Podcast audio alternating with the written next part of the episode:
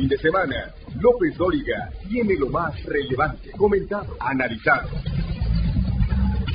Son los sucesos que construyen nuestra historia.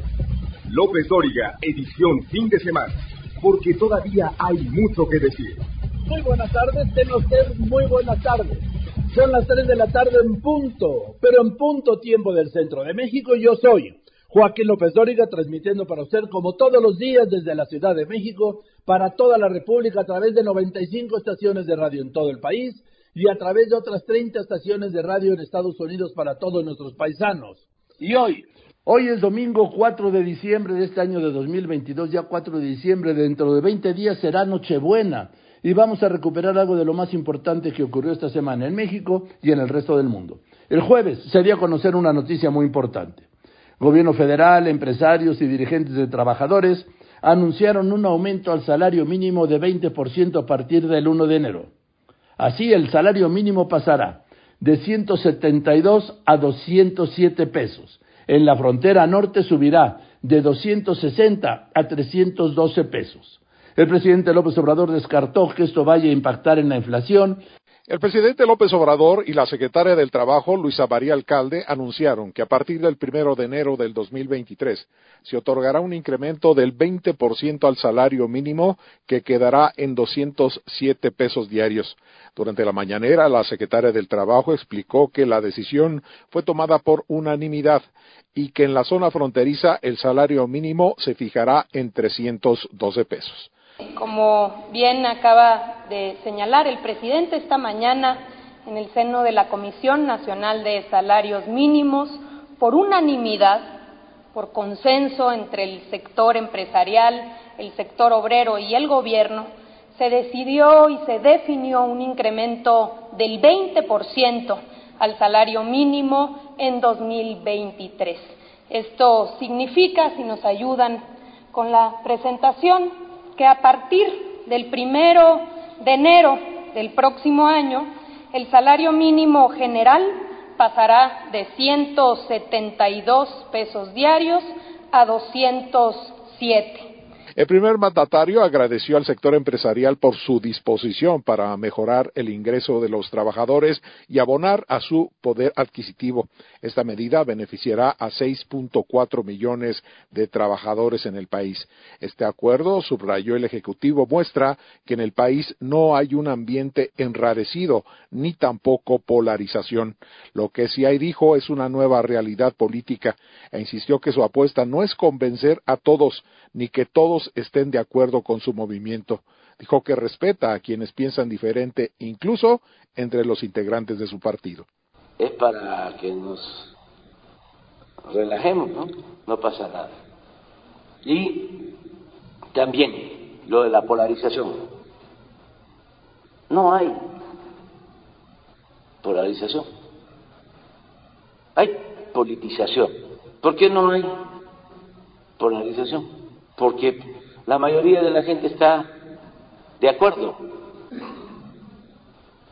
con lo que se está haciendo. Mientras que el sector empresarial respaldó el aumento. Jenny Valencia. Joaquín, pese a los desafíos económicos e inflacionarios, el sector empresarial respaldó el incremento de 20% al salario mínimo general que planteó el Ejecutivo de que se verán beneficiados 18.3 millones de trabajadores. A cambio, demandaron mayores inversiones. El reporte. Y otra buena noticia el jueves es que las remesas alcanzaron un nuevo máximo histórico en octubre. Nuestros paisanos mandaron a sus familias en México 5.360 millones de dólares. 5.360 millones de dólares. Voy a un corte y regreso con esta realidad del VIH en México. VIH-Sida, pandemia que no se ha ido, ¿eh? López Dóriga Digital Información en tiempo real. LópezDóriga.com.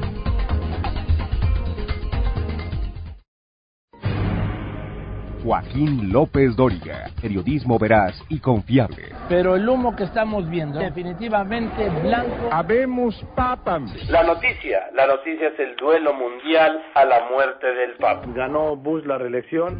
He calificado de histórica la victoria de Barack Obama. Mi admirado Joan Manuel Serrat. Joaquín, ¿cómo estás? Querida Salma, ¿cómo estás? Buenas tardes. Muy bien, buenas tardes. Eso lo decían Marco. Nada más. En, en Puerto Rico. En esta, la cuna del olimpismo, Grecia. Esta madrugada en Beijing. En vivo desde Johannesburgo, otra vez. Y aquí en Londres, Londres 2000. Esta cumbre, este foro de Davos es La mañana era fría como deben serlo todas las mañanas de duelo y dolor. Usted lo conoce, lo ha escuchado, visto y leído. López Dóriga, un periodista con cobertura total. El jueves, el jueves se recordó el Día Internacional de la Lucha contra el VIH-Sida. El año pasado repuntaron en México las muertes por VIH al registrarse 4.662 fallecimientos. Ese día, jueves, hablé aquí con el director general de Estadísticas Sociodemográficas del INEGI, Edgar Bielma Orozco, quien me dijo que el año pasado el 40% de las personas que murieron por VIH-Sida no contaban con ningún tipo de seguridad social. 40%, 4 de cada 10. Bueno, lo primero es recordar a nuestro auditorio lo que ha sido una pandemia, ¿no? Lo vivimos con, con el COVID-19, eh, Joaquín, pero que no se nos olvide que sigue vigente otra pandemia, que es la del VIH, que ha provocado el fallecimiento de más de 40 millones de personas. Y aquí también un dato muy interesante. En COVID-19, Joaquín, eh, pues fue una pandemia donde el registro, digamos, alcanzó un nivel relativamente adecuado. Aún así sabemos que hay un tercio de los registros que quedaron simplemente en una definición de exceso de mortalidad.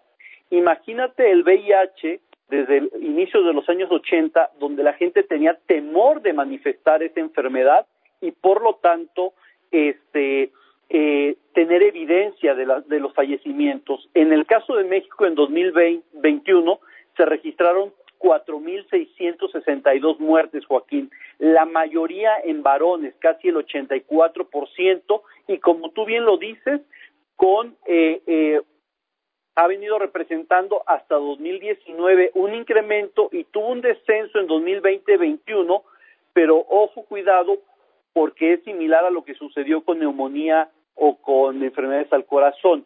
Eh, pueden haber sido personas que ya contaban con el VIH, pero que COVID-19 adelantó la muerte de estas personas. Joaquín, adelante. O sea, es, puede existir ese factor que entonces sí eh, desarmaría en parte de mi planteamiento de que hay un aumento en el, número de fallecimientos, marcado, marcado aumento en el número de fallecimientos por VIH-Sida en México, por falta de la atención pública del Estado mexicano.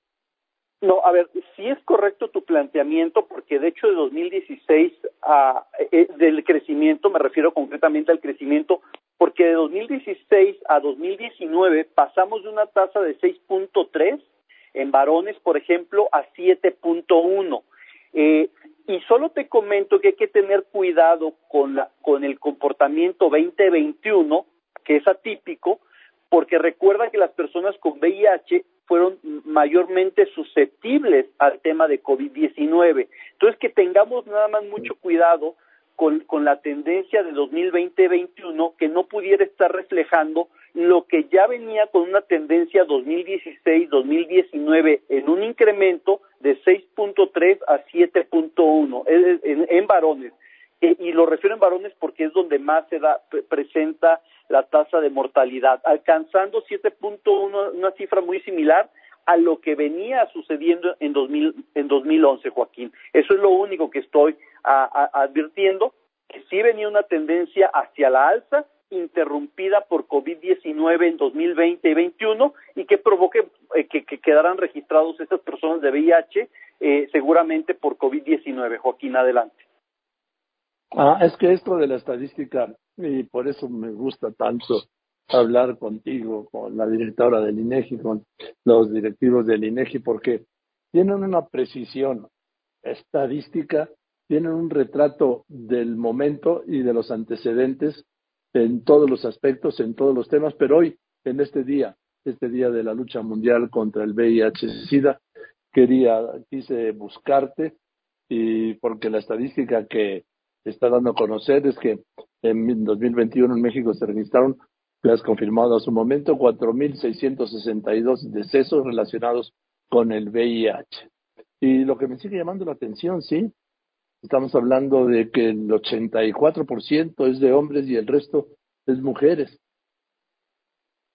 Así, así, es, Joaquín, y tiene que ver sobre todo con las prácticas sexuales eh, eh, y el uso de, de en, algunos casos y en menor medida, el, el uso de, consumo de drogas, ¿no? Que se que, se concentran sobre todo, este, sobre todo el tema de prácticas sexuales de riesgo, en, en lo cual puede haber transmisión sexual eh, en, en varones, ¿no? Y destacando casos como el estado de Veracruz con 605 casos que es el en volumen es el primer lugar a nivel nacional, tanto en volumen como en relativo, que representaría el 13%, pero también en, eh, tenemos entidades como como eh, en la misma Ciudad de México, con 444 casos fallecidos, que representaría el 9.5%, o Jalisco, con 371 casos y el, y el, y el 8%. Eh, y otro tema, Joaquín, que pudiera ser muy interesante para nuestro auditorio, es que el 40% de estas personas fallecidas no contaban con un con con una afiliación de seguridad social, es decir, enfrentaron la Eso, eso la... es lo que iba a apuntar este dato, Edgar, que de la población fallecida por enfermedades relacionadas con el VIH-Sida, 40% no contaba con afiliación a una institución de salud, de seguridad pública, ¿sí? El 31% derechohabiente del IMSS y y pues el, estamos hablando de que apenas el 6%, casi el 7, 6.8% estaba afiliado a lo que, pues al desastre que es el INSABI, al desaparecido Seguro Popular o al INS Prospera. O sea que lo, da, lo grave es que el 40%, ¿sí?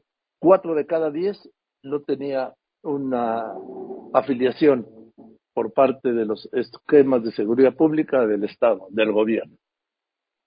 Así es, si hay una encuesta, la encuesta de diversidad sexual y de género, que lo que nos dice es que muchas veces, eh, sobre todo en las parejas este, homosexuales, eh, eh, no pueden lograr que, sus parejas sean afiliadas como parte de su beneficio por ser eh, sus parejas, ¿no? Entonces, ¿qué es lo que provoca? Que esa persona queda sin, la, sin, el, sin el amparo o la protección de la seguridad social, aunque su otra pareja sí, lo, sí tenga la, la, un esquema de seguridad social, lo que provoca que este pues sea población doblemente vulnerable. Adelante. Gracias, gracias Edgar, te mando un abrazo y seguiremos como siempre en contacto. Muchas gracias. Te envío un fuerte abrazo a ti y tu auditorio, que tengan excelente tarde. Yo también. Muchas gracias, Edgar Bielma. Edgar Bielma, le digo, director general de Estadísticas Sociodemográficas del INEGI. Otras cifras devastadoras más allá del discurso oficial son las del acoso sexual en México y la terrible cifra negra de los delitos que no se denuncian. Son los datos que nos trajo Carlos Pena.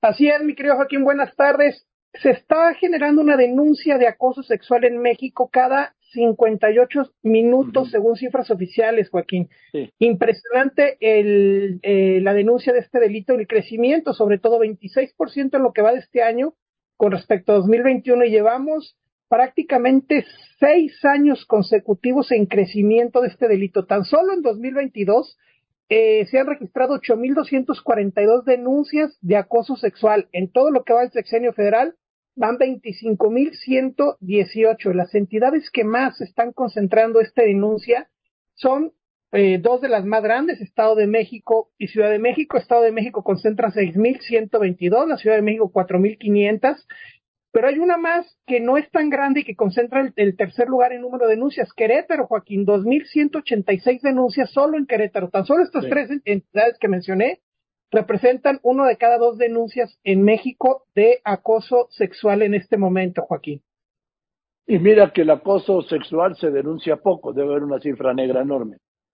Así es, según datos del INEGI, la cifra, la cifra negra de acoso debe de andar sobre el 93-94%. Es decir, que de cada 100 delitos solo se denuncian entre 6 o 7. Hay 93 que no se están denunciando. Hay eh, otro dato que quisiera comentarte.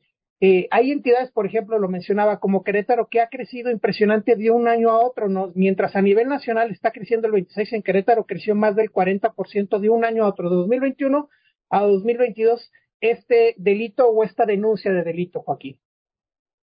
Bien, Carlos. Pues gracias, Carlos Pena, director de T-Research. Voy a otro corte y regreso con el recuerdo de dos grandes que se fueron en menos de una semana. No podemos elegir lo que sucede, pero sí quién nos lo cuente. Joaquín López Dóriga, un asunto de confianza.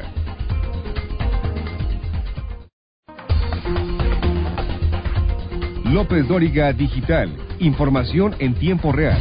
LópezDóriga.com. El viernes 25 de noviembre murió, como le informé, el gran actor, primerísimo actor Héctor Bonilla. Hace cuatro años estuvo en el estudio de Grupo Fórmula con otros dos grandes, Alejandro Camacho y Patricio Castillo. Vinieron a presentar su obra de teatro Los Mosqueteros del Rey. Imagínense, los tres en el escenario. Héctor Bonilla habló aquí del arte del manejo de las pausas en el teatro y reveló, además, quién fue el único actor que lo impresionó. Era 20 de diciembre de 2018, hace casi cuatro años. Pues yo, yo sí quisiera ver este, no sé si era duelo de esgrima con floretes, pero sí va a debe ser un duelo de esgrima mental y de actuación de estos mosqueteros extraordinarios. Pero maravilloso, maravilloso. Eh, hay reglas porque esto que aparentemente es muy elemental, pues viene del, del tipo de comedia que se hacía en la comedia del arte, del profesor de Marceau y de Chaplin, de Harold Lloyd, de este tipo de comicidad, ¿no?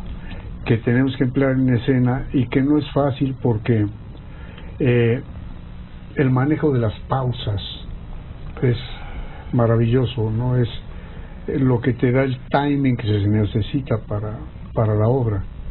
Y el timing no necesariamente lo tienen los actores que hacen tragedia griega nada más, ¿no? Eh, hay maestros de la comedia. Eh, yo, por ejemplo, me iba a aprender de Emilio Brillas, Mm, a ver seis veces una obra por su manejo de la pausa, que era genial. O sea, la pausa se puede volver bache en el momento en que la largas, ¿no? Pregúntale a ya sabes quién.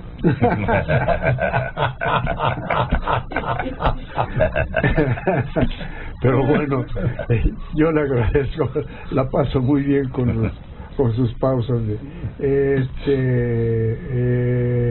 eh, eh, yo estoy pensando, es, es un nuevo discurso. ¿A ti qué te ha pasado? ¿Alguna cosa así? Mira, a mí el único, y trabajé mucho con López Tarso y nunca me impresionó, el que me impresionó fue José Baviera. Ah, Eh, hacíamos eh, una obra sobre la Perricholi y estaba monumental. La facha del viejo, su voz, aquella estentórea, era, era el personaje, ¿no? Y sí, yo lo disfrutaba mucho. Yo hice dos papeles alternados en, en esa obra y la impresión que tengo, así muy impresionante, es de Pepe Abadera. Entonces, a ver, el Teatro Sola, viernes, sábado y domingo. Ajá. Para toda la familia. Sí. Viernes, ¿a qué hora? 8.30, 8.30. sábado 6 y 8.30 y domingo 6. Pues es muy buena. Además, el Sola es un gran teatro, ¿sí? Uh, ¿Sí? pues el de todos nuestros maestros, ¿no?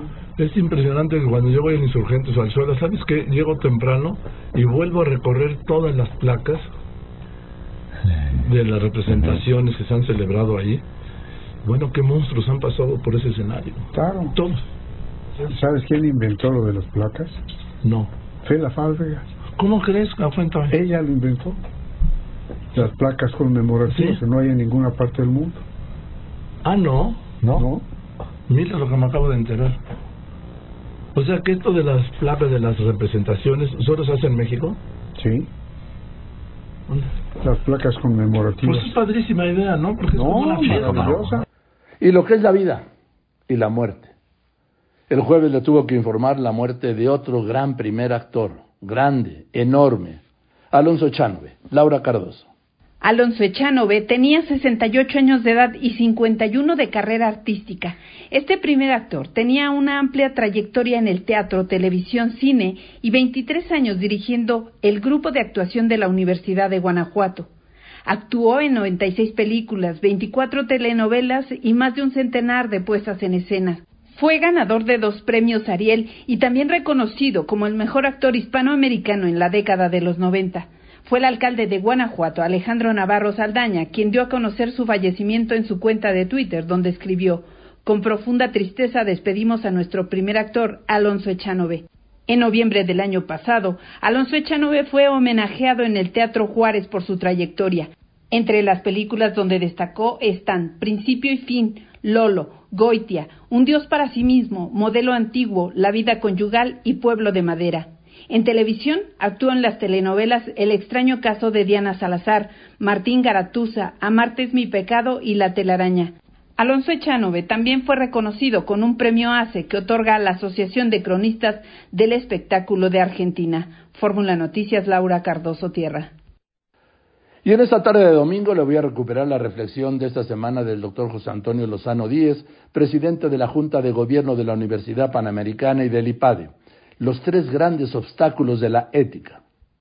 Querido Joaquín, qué gusto saludarte. Muy buenas tardes a ti y a todo el auditorio. Joaquín, ¿te has dado cuenta cómo hemos vivido crisis a lo largo de los últimos años en el mundo? Crisis que han sido sistémicas. Tenemos el caso de la crisis del 2001, aquel caso de Enron, famoso, que nos llevó a los temas de gobierno corporativo, una serie de reformas en las empresas, la crisis financiera del año 2008 y otras más, Joaquín, que han puesto en tela de juicio a la economía global. Esas crisis, si las analizamos con profundidad, son en gran medida de naturaleza ética. La ética es un tema que de algún modo viene afectando profundamente los últimos años a la humanidad. La ética, Joaquín. La ética es importantísimo recuperarla para poder de nueva cuenta salir adelante en muchos de los temas que tenemos pendientes. Pero hoy la ética se encuentra con algunos obstáculos, algunas barreras que es necesario superar para poderla volver a implantar. Parecería que en la cultura actual la ética es cada vez más difícil de alcanzar. Esas barreras, Joaquín, la primera me parece y la más importante de todas, la más cercana, tiene que ver con el debate que tenemos hoy en día. El verdadero debate, Joaquín, el debate de fondo, no es necesariamente entre izquierda y derecha, entre las posturas que defienden el igualitarismo y las que defienden la libertad. No es entre ellas. el verdadero debate está entre aquellos que pensamos que existe la verdad, aunque sabemos, Joaquín, que la verdad muchas veces es difícil de alcanzar, muchas veces no es sencilla, requiere de una actitud humilde frente a ella. A mí me ha pasado en muchas ocasiones, por ejemplo, que frente a un caso en la academia eh, hay distintas opiniones al respecto. Sobre un mismo caso puede haber inclusive discusión, la hay de hecho. Pero eso no significa que no exista una verdad, que es la otra postura. Para la otra postura todo es relativo ese debate entre los que pensamos que es la verdad y que existe y el relativismo, y la idea que hoy se ha llamado del relativismo a la posverdad, es quizás la más profunda, Joaquín. Esa es la primera barrera que hoy la cultura tiene. Supongamos que esa barrera la pasamos para regresar a una cultura más ética y que todos aceptáramos una ética objetiva, que la ética no puede ser solamente de unos o de otros, que la ética no es lo que me parezca a mí, porque en todo caso la ética de algunos pudiera lastimar los derechos de otros. Encontramos entonces una segunda barrera, Joaquín, para la implantación de la ética. Es qué entendemos por la ética. Hay posturas que confunden la ética con un simple legalismo, con la idea de que cumplir con la ley es ya el cumplimiento ético. Y es cierto, de alguna manera, la ética supone el cumplimiento de la ley pero es un piso mínimo de la ética. La ética tiene mucho más que eso.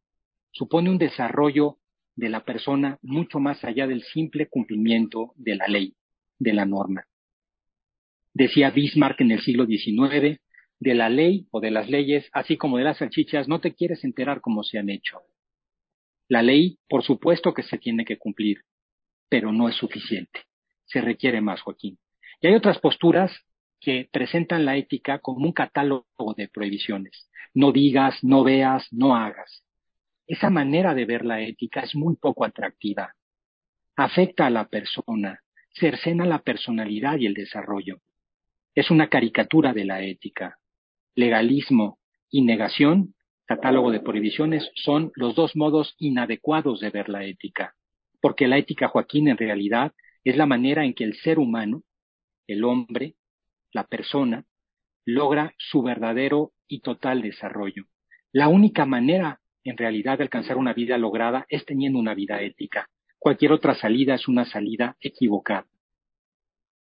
Y la tercera barrera, Joaquín, si aceptamos que hay una verdad o una ética objetiva, está en lo que nos ocurre.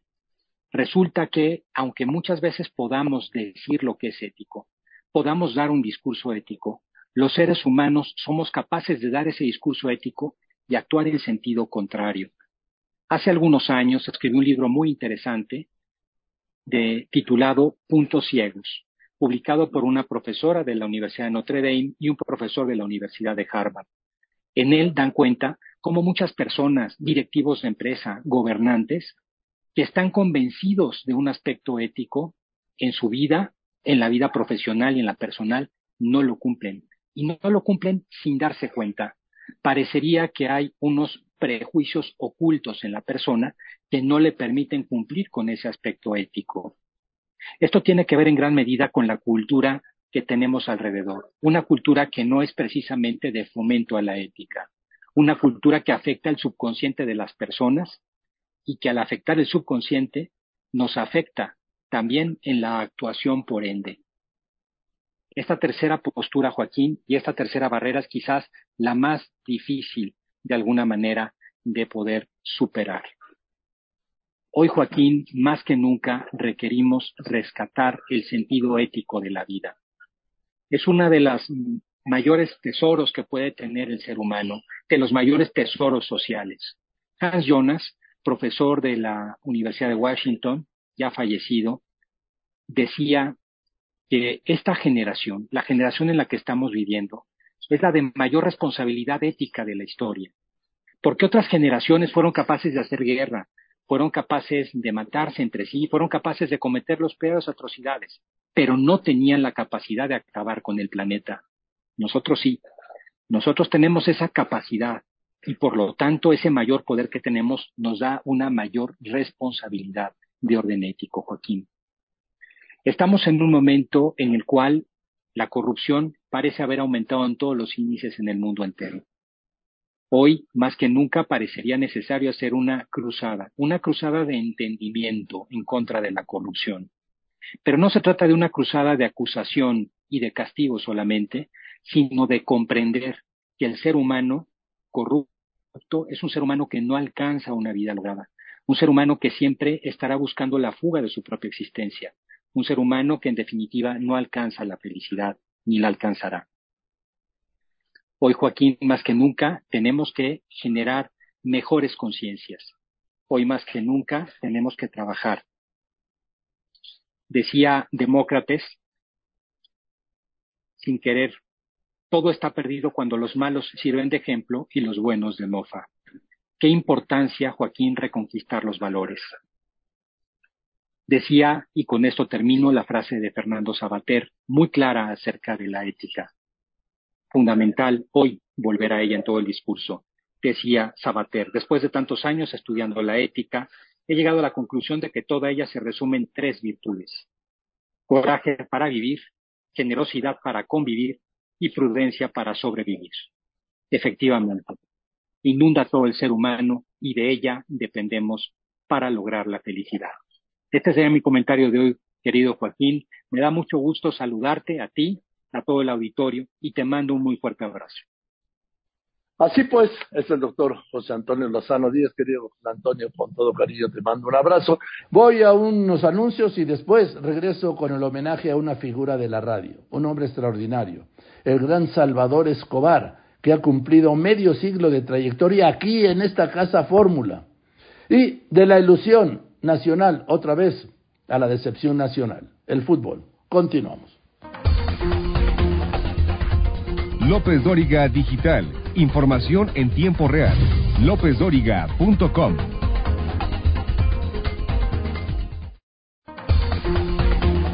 Usted lo conoce, lo ha escuchado, visto y leído. López Dóriga, un periodista con cobertura total. Este jueves 1 de diciembre, el queridísimo Salvador Escobar, el gran Salvador Escobar, cumplió 50 años de trabajar en esta empresa. Una figura de la radio, pero también del entretenimiento, y va a ver por qué. De ese medio siglo, la mitad, ha trabajado aquí en este espacio con nosotros. Nosotros hemos sido unos privilegiados, porque Salvador ha sido y es inspiración y ejemplo. Laura Pérez Cisneros. Yo solo quiero pegar en la radio. Yo solo quiero pegar en la radio. Bienvenidos como todos los días al espacio que le proporciona la oportunidad de mantenerse bien informado. El espacio de Joaquín López Dóriga, aquí en Telefórmula y Radio Fórmula. Esta voz te acompañó durante 50 años, cinco décadas. Esta voz te informó. Esta voz con una memoria privilegiada te contó anécdotas de la música, de la política, día a día con la misma emoción al estar frente a un micrófono para estar contigo la cabina de radio es su segundo hogar y uno de sus amores. Es Salvador Escobar. Chavita, nuestro chavite. En nuestra casa celebramos a uno de los nuestros. Mario Ávila, director de operaciones de Grupo Fórmula, reconoció su maravilloso camino en la radio. Y hoy Grupo Fórmula pues, quiere reconocer, Salvador, su trayectoria en la empresa que está llegando a los 50 años. Ya lo compartía Chavita, lo que es para él ser parte del equipo López Dóriga. Tu experiencia de trabajar con, en el programa López Dóriga. Bueno, maravilloso, maravilloso. Desde el primer instante Joaquín me dijo, vas a trabajar conmigo a partir de mañana. A partir de ese momento me cambió el mundo, me cambió la vida y sobre todo estoy orgulloso de que Joaquín me haya dado la oportunidad y de que yo le haya sabido corresponder quizá en todo lo que él pensaba. Gracias a Joaquín, lo amo. Cuántas risas y pláticas entre cortes, cuánto cariño por 25 años, cuánto conocernos solo con la mirada. Y así lo reconoció Joaquín López Dóriga. Tú eres un ejemplo, has sido siempre un ejemplo, tú has sido siempre una inspiración para todos. Tu profesionalismo, tu entrega, tu dedicación, tu empeño, de verdad que para todos nosotros, todos, ha sido, repito, un ejemplo y una inspiración. Hemos sido muy bendecidos por porque nos haya permitido acompañarte estos 25 años, que estuviéramos juntos, repito, sin faltar un solo día, sin retrasarse un solo día, en pecera o en lo que fuera, ¿sí? Mientras hablaba Joaquín, Chavite se llevaba la mano al corazón, contenido, emocionado, con palabras agolpadas. Esto durante el homenaje que Grupo Fórmula preparó para él. En Grupo Fórmula reconocemos la labor desempeñada en este tiempo. 50 años de trayectoria. Salvador Chavita Escobar. Agradecemos tu gran compromiso, pasión y profesionalismo. Con él, todos emocionados, mientras cada uno repasaba en la mente algún momento con nuestra voz favorita. Un gesto de humilde, de gente profesional, de gente bonita que yo llevo en el corazón.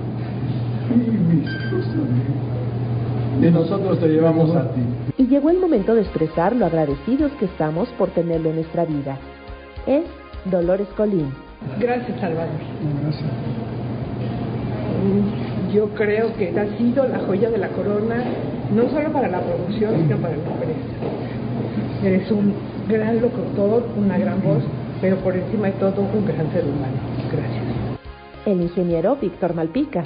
Chavita, a nombre de muchos compañeros y amigos que han compartido contigo estos días las mañanas y las tardes y los almuerzos que nos hacías, la carne tártara, con todo lo que nos consentías. Sé que todos te quieren abrazar, todos te mandan saludos, mensajes. Ana Berta Coronado. Y en ti encontré algo maravilloso. De verdad, Chavita, me abriste los brazos desde el primer día que entré a las instalaciones. No te lo mereces. No, gracias, Chavita. No sabes la admiración que tengo por ti y el cariño tan inmenso que tengo por ti. Me evocas tantas cosas, me mueves tantas cosas adentro de mí, porque sentí en ti, encontré al papá que se me había ido, y cada vez que te veía y te abrazaba sentía que lo estaba abrazando a él. No conozco a una sola persona en fórmula que no te quiera y que no sienta por ti ese amor tan grande que inspiras. Y sí, a abrazar a Chavite es encontrar esa paz, esa alegría, calidez. Por eso el equipazo que es parte de tu familia en momentos tristes, pero también de risas, disfrutamos esas historias tuyas, porque nadie como tú para contarlas, revivirlas una y otra vez y hasta actuarlas muchas veces. Ahora, quienes hemos compartido contigo, también te demostramos un poquito de lo tanto que nos has dado. Es José Juan Padrón. Hola querido Chavita, ¿cómo estás? Qué orgullo, qué honor ser tu amigo, ser tu compañero, ser tu confidente. Híjole, recordar cuántas anécdotas me has contado de tu vida. Un honor, de verdad. Te quiero mucho, Chavita. Karina Macías. Chavite, felicidades por esta gran trayectoria. Admiro mucho su carrera como locutor. No me canso de escuchar sus anécdotas que tanto nos han hecho reír. Pero sobre todo agradezco conocer a personas como usted. Lo quiero y lo admiro. Muchas felicidades. Oscar Satarán. Mi querido Salvador, Salvador Escobar, Chavita, muchas felicidades por estos 50 años en esta gran empresa, nuestra casa Grupo Fórmula. 25 años en este noticiero del señor López Dóriga. Qué felicidad y felicidades por este gran homenaje. Gina Trejo Briseño. Chavita, la vida me puso justo en el camino para coincidir contigo y qué fortuna. Te admiro, te aprendo, te respeto, te celebro. Muchísimas felicidades. Sandra Jiménez. Querido Chavita, eres un hombre tan valioso para todos nosotros que no nos queda más que agradecerte, quererte y felicitarte por estos 50 años de trayectoria. Es un placer para mí hacerte llegar este mensaje a nombre de todos mis compañeros. Estimadísimo Chavita, Salvador Escobar, a nombre de todo el equipo de televisión, queremos expresarte nuestro más profundo reconocimiento, nuestro cariño, nuestra admiración y nuestro afecto a esta gran labor que has desempeñado todos estos años. Muchas felicidades. Y del otro lado de la cabina, de las pantallas de televisión, miles que a lo largo de 50 años te han seguido, que has sido su compañía y que con tu voz los has cubierto de tu magia y que estoy segura te has quedado en sus corazones. De parte de todos, gracias y mi corazón siempre abierto. Lo que yo pueda decirles, los amo. Realización, Miguel Ángel Sánchez Telles. En Grupo Fórmula, ya lo sabes, tu compañera de banca.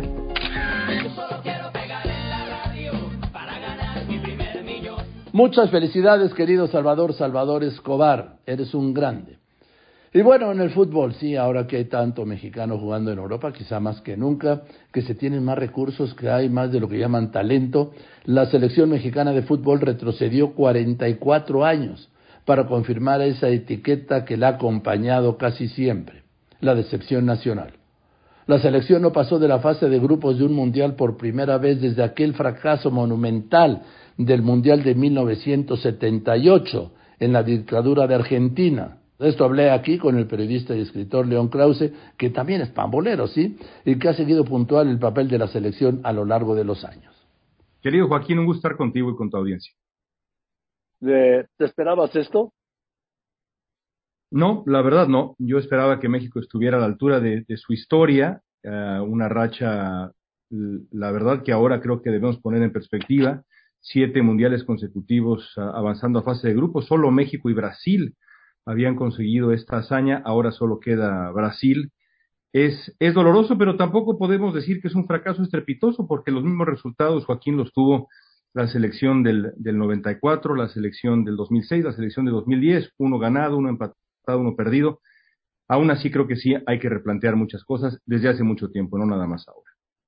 Yo estoy totalmente de acuerdo contigo porque el fútbol y los mismos futbolistas, ¿sí? Hay un cambio, hay un cambio total en lo que es el fútbol y aquí nos hemos, bueno, se han acostumbrado, ¿sí? A jugar contra Curazao, contra, en fin, ¿te acuerdas aquella vez que jugaron contra el equipo de Trinidad y Tobago, que eran puros amateurs, la mayoría eran taxistas y perdieron? En fin, Así es. es una historia, pues debo decir, salvo los sub-17, que todavía no entran en ese mundo de corrupción y de y eh, la medalla de oro en Londres, en los Olímpicos de Londres en el 12, pues no hay, no hay nada que contar. Sí, estoy, estoy de acuerdo contigo. Eh, acabo de, concluir eh, una serie documental eh, sobre la selección mexicana, una serie histórica que se llama El Grito de Guerra, en donde entrevistamos por primera vez, me parece, a decenas y decenas de futbolistas mexicanos, a directivos, a nuestros rivales, porque también es muy interesante ver cómo se vive el fútbol mexicano desde el otro lado, a Risto Stoichkov, aquel pues héroe de Bulgaria, villano Sí, claro. para nosotros, argentinos. Y pues lo que, lo que te queda claro, Joaquín, es que hay varias lecciones. Una de ellas, quizá la más grande, es hay que salir a competir. Nadie que Sí. se queda cómodo eh, puede aspirar al éxito. Hay que exportar jugadores, hay que olvidar los partidos amistosos en Estados Unidos, volver a Copa América, volver a Copa Libertadores. Sin eso estamos perdidos. Hay que exportar. Y además, eh, pues es decir, suena cómoda regulín, ¿eh? Porque ya nos pasó por encima Estados Unidos, Canadá, y pues es- es- eran partidos que, vamos, se ganaban antes de jugarse. Lo que pasa es que ha habido una evolución en Canadá, ha habido una gran evolución en Estados Unidos y aquí no. Así es, eh, y yo te, te, haría un apunte em, eh, para reforzar mi argumento anterior. El equipo estadounidense, cuando analizas la alineación del último partido, los 11 jugadores juegan fuera de Estados Unidos. Es decir, acá eh, hay, un, hay un proceso rumbo a la universidad, hay una liga que es bastante mediocre en cuanto a su calidad técnica, pero eh, exigente en su, en su calidad física, se exige y se necesita fortaleza para competir en la MLS, pero apenas destacan, los jugadores se van para allá. Todos esos jugadores, por lo demás, muchos muy jóvenes que están impresionando al mundo y que le van a hacer partido a eh, el equipo holandés, creo yo, el día de mañana, están fuera de Estados Unidos. Algo parecido pasa con Canadá, Marruecos, todo el equipo, no nada más los titulares, sino todo el equipo juega fuera de Marruecos. Senegal lo mismo. México, ocho quizá de todo el equipo, cuatro titulares, no es suficiente. No, no es suficiente. Y bueno, ahí está la historia. Estados Unidos pasó la siguiente fase y México no. Y Canadá estuvo aún triste de hacerlo. ¿eh? Sí, muy poco, realmente. Eh, y, yo creo que el, ah, el replanteamiento tiene que venir por ahí, por eh, eh, cómo nos acercamos al, al desarrollo de, de futbolistas y el papel de los federativos, Joaquín, porque cuando estudias la historia, bueno, ah, te das cuenta que la federación históricamente ha estorbado mucho más de lo que ha ayudado al desarrollo de los futbolistas mexicanos. Quizá no del negocio, hemos conseguido dos mundiales de manera extraordinaria, organizado dos mundiales de manera extraordinaria y el siguiente va a ser extraordinario, pero el desarrollo del fútbol mexicano, la idea futbolística, la verdad es que los directivos han sido, han sido muy perjudiciales, incluido, incluido el robarnos el, el, el que debió haber sido quizá el mejor mundial para México, Italia 90, con aquel escándalo de los cachirules que seguramente Sí. recuerdo. Claro que sí. Ahora te voy a decir una cosa. Mientras mantengan, el, bajaron, re- redujeron, me dijo Raúl el otro día, Raúl Orbañano, yo creí que todavía seguía nueve, no, redujeron a ocho los jugadores extranjeros. Eh, tienen el tema de que ya no hay descenso, por lo tanto ya no hay ascenso, o sea, ya no hay una motivación ni para ascender, ni una preocupación para no descender el tipo de torneo que es muy atractivo, es muy atractivo, pero no permite, no permite el desarrollo ni de ciclos de entrenadores ni de ciclos de jugadores. Entonces, pues mientras esto no se cambie, pues no va a cambiar, no puede, no se puede pretender lograr algo mejor o diferente haciendo lo mismo. Eso es una regla de la vida en fútbol y en, y en todo. Y eh, yo, recuerdo, el, el, eh, hay parteaguas en la historia del fútbol mexicano, eh, positivos y por supuesto también negativos.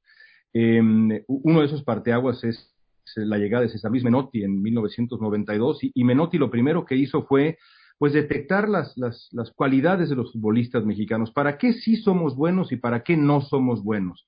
Y a partir de ahí empezó a construir un equipo y convenció a los jugadores y bueno, podrías entrevistar y podíamos escuchar aquí a, a gente que jugó con él, desde, desde Carlos Hermosillo, Nacho Ambriz, eh, que fue clave en ese equipo, Claudio Suárez, los convenció de un estilo de jugar y creer en sí mismos. E inmediatamente después lo sacó a competir contra los alemanes en Alemania, contra los italianos, alejarnos, digamos, de la mediocridad de la zona para comenzar a desarrollarnos e incentivar el exportar jugadores, modificar la liga mexicana.